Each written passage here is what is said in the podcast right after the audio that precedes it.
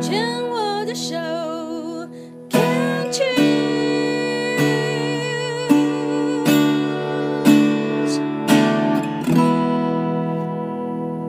病虫害防治要继续跟阿耀聊一聊。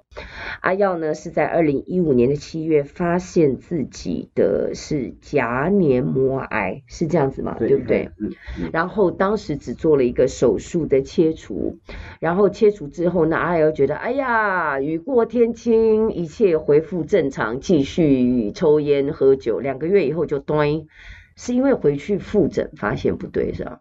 他在牙齿的后面就长了两颗。像青春做的东西，那那个是在两个月前的颊黏膜，它是手术之后才发现，手术之后手术的时候也没有看到。对，那个医生就说，这也太有趣了吧？他挡在那个牙齿后面，所以他上面这样看看不到。那后来怎么检查出来？然后我就去给牙科，我跟他说那边好痛，然后请他帮我看，他看，哎，好像不对哦，然后就切片，就又肿。第一次开完刀觉得好像没什么，然后第二次，第因为第一次只有纯开刀，也没有化疗，也没有放，没有电疗，没有放疗，然后回来以后就会觉得嗯没事，然后继续跟着朋友同事这样呃很炫耀一样啊小问题，就跟打一架，然后破了一块皮这样子 啊，啊好了没事了，是是是，继续。对，然后哎，就隔了两个月又发现第二个问题，电疗，那这一次第二次发现才才会有比较深的体悟，嗯，感悟就是说这个病好像不是开玩笑，对，这个可能会越来越糟糕，因为后面你自己会去上网，因为资讯也越来越发达，然后自己上网去看一些资料，有有关于头颈癌的癌友，然后其实。这个状况你只能维持你，它是不可逆的，不会好的，然后它只会让你越来越糟。那你的我们现在工作就是让它维持到现在最你还可以接受的范围之内，让你自己存活下去，然后生存下去，快乐的尽量快乐的生存下去。是，对啊，如果你不在乎它，你可能就是会越来越糟糕。对，太。所以第二次你采取的动作，你认为跟第一次的差别是什么？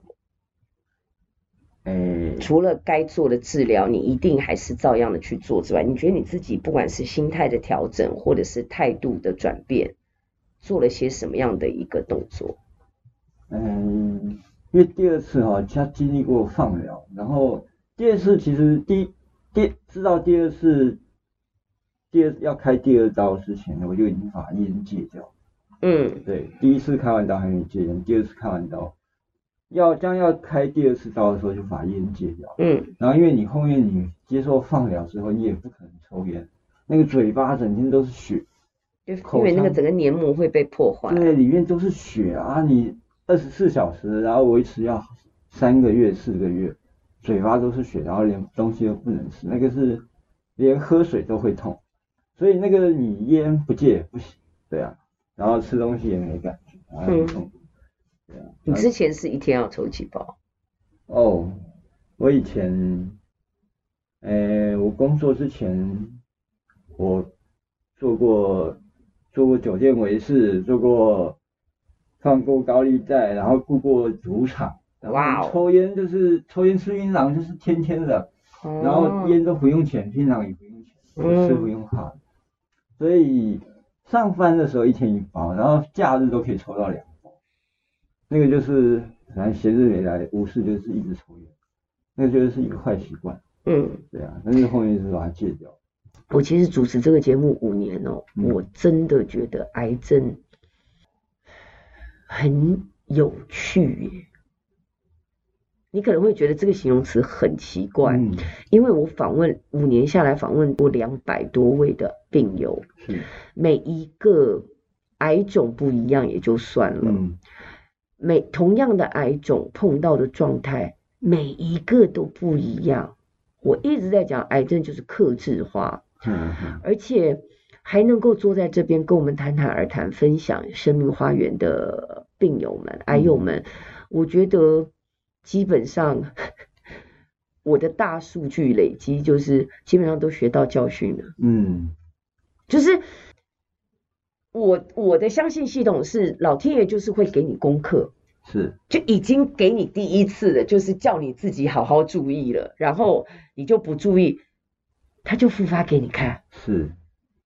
你你有你有这样的体验吗？在你自己的身上？有啊，是不是？是啊，但是我觉得第一次呃第二第二招的那个第二招的那个牙龈那个是它应该是同一个时间同一个时期，对，它应该应该在第一招的时候应该就要发现，但是我觉得那个就是面吧，然后就是可能医生也没有去注意到，他很快他就是。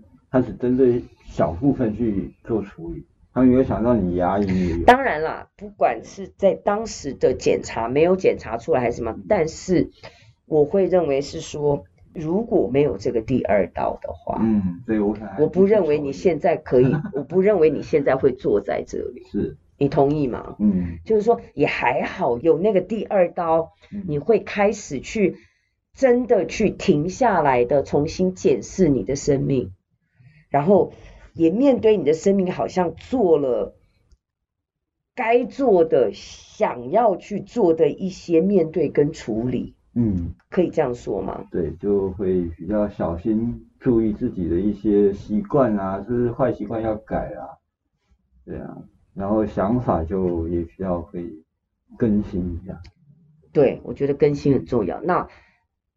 就要这段要来谈谈你的家庭了，嗯，所以在那个时候，你当时的家人他们是如何的去反应跟面对你的生病，然后他们是用什么样的方法？你认为他们用什么样的方法去面对啊，或支持你呢？其实小孩子还小，比较辛苦的应该是妈妈，嗯，对，然后。生病的人哈，其实脸色就整天摆臭脸啊，你这边痛那边痛，你也家人也不知道你哪里痛，但是对你好的时候你就觉得嫌人家烦啊。其实很多时候后面回想起来，就是对对妈妈会比较照顾我的妈妈会比较。等一下，你讲的妈妈是你的前妻还是你的原生父母？生生母。哦，生母。OK OK。那个太太就反正第二次她就就离开我家了，对，嗯，是她自己直接东西收拾，还是你跟她讲就？我希望她离开，因为她对我造成太大的困扰。反正我的想法很特别。所以，嗯，某种程度来讲，在你生病的之前，你的家庭状况，你的前妻。对你确实有造成一些情绪上的一些压力跟困扰。是诶，我你就像我们刚前一段讲的，就是我会把那些事情就一直压着，然后就是我跟我老婆已经前期就已经分手，然后我整天看她不开心，然后我也就是忍着忍着。然后就是摆给你看，就让你知道我不开心，然后我不开心，你也不要想开心的那种。哈哈、嗯，大概是。女人。对，然后。反正就是分房睡，然后我就只离开他不开心，他也不是很爱理我，然后我们就是各过各的生活。两一间房是两呃三房两厅的房间，然后就是两两个人住两个房间，他住他的，我过的日子这样。就是室友就对了。对，那只是后面他有一段时间，他到了后期他就很晚回家，然后因为他有他的工作要做，然后就是会晚上十一二点才回来，然后那时候大家小孩子应该要睡觉，然后他又。反正就是后面我就离婚了嘛，就请他离开这个房子，不要打扰我们的作息。而且我已经开戒、嗯、要开戒了刀。嗯，对啊。那他应该也也是有点 relief 吧？大家彼此都松了一口气。诶、欸，其实我觉得两两个人感情不好是该分就是分的，不要。现在是这你现在是过来人可以这样讲，但是你们之前这样的一个状况拖了几年了？哦，拖了五六年哟，嗯，其实是蛮蛮长的一段时间。其实有时候就是因为你小孩子，对啊，卡在小孩子，那小的那一刻还很小的，还在幼稚园，嗯，对，然后没有妈妈照顾也不行。可是你知道吗？我我我听我身边很多的朋友讲，然后一些呃来找我寻求协助的一些呃案例，嗯，我真的也会觉得，就是说，因为父母，然后我自己有学家庭研究的，父母往往是以爱为名，或者是以孩子为名，大家住在一个屋檐下，可是各行其事，嗯，然后呢，我们都以为孩子不懂。我们是为了孩子才委屈在一起，殊不知孩子的罩子比谁都亮。真的，孩子的眼睛，因为他们是靠观察才活下来的。孩子从一出生的第一个第一口气开始，他就不断的用眼睛、用耳朵去听、去看、去学习、收集资讯，帮助自己活下来。你以为他罩子不亮？对不对？所以其实孩子都看在眼里，只是我们把孩子看扁了，就觉得说我们是为了你，然后呢，我们这样委屈在一起。其实有时候小孩子心里，当然他们会有一个期待，是说爸爸妈妈不要离开，因为你们的分离会造成我生存上的威胁，嗯，我会面临死亡的恐惧。可是另外一个方面，那个是他最深层的一个恐惧。可另外一方面，其实有时候看爸爸妈妈这么的辛苦，他倒希望你们分开会不会比较好？孩子心里也会造成压力。你们是因为了我才勉强在一起，你们两个这么不快乐，你们的不快乐都是我造成的，有没有这样想过？他前两天才跟我提了一个问题，他说：“他说，宝贝，我之前有一个问题，我一直没有问，就是当初，哎。”我前妻还没有还没有出搬出去的时候，有一天我很生气，因为某件事情。回到家以后，我就把客厅的那个爆米花，他买这个，他买了要送人的爆米花，就把它撒了整个客厅，发了一这个大脾气。所以你们家也是属于那种有脾气就发的抓马家庭，我是很戏剧化吗？我不会，我处女座我不会，我就是是忍到不能忍了。我那天是因为跟他。就是因为小孩子学费的问题，然后我有我我有钱，但是我有跟他讲说，我说你先帮我出这个小孩子的学费，三万多块而已嘛，我说你可以先出，他有钱，他说他不要，他说他没钱，反正那天我就出去喝了一杯酒，然后回来以后就发了，在客厅就发了那个砸了一些东西，然后就是那一天，然后就早上我就拿了钱给我的妈妈，然后请她去把学费处理，嗯，其实我是有钱。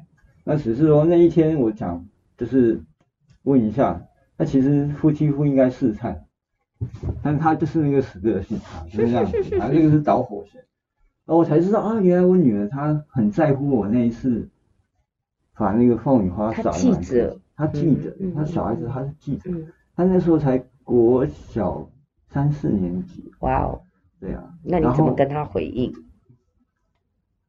是前两天他才问我，然后我才跟他讲，你看已经过了快十。他一直以为你那个爆那，那个爆米花耍了撒撒出去是因为他对乖还是怎么样怎么样？欸、他会把那个责任扛在是他身上。对，他可能带着这个问题生活了很久，但是我没有，我我回去我再问他。好棒哦！对啊，所以他小孩子是真的都看得到。好哟，我们这段先聊到这边。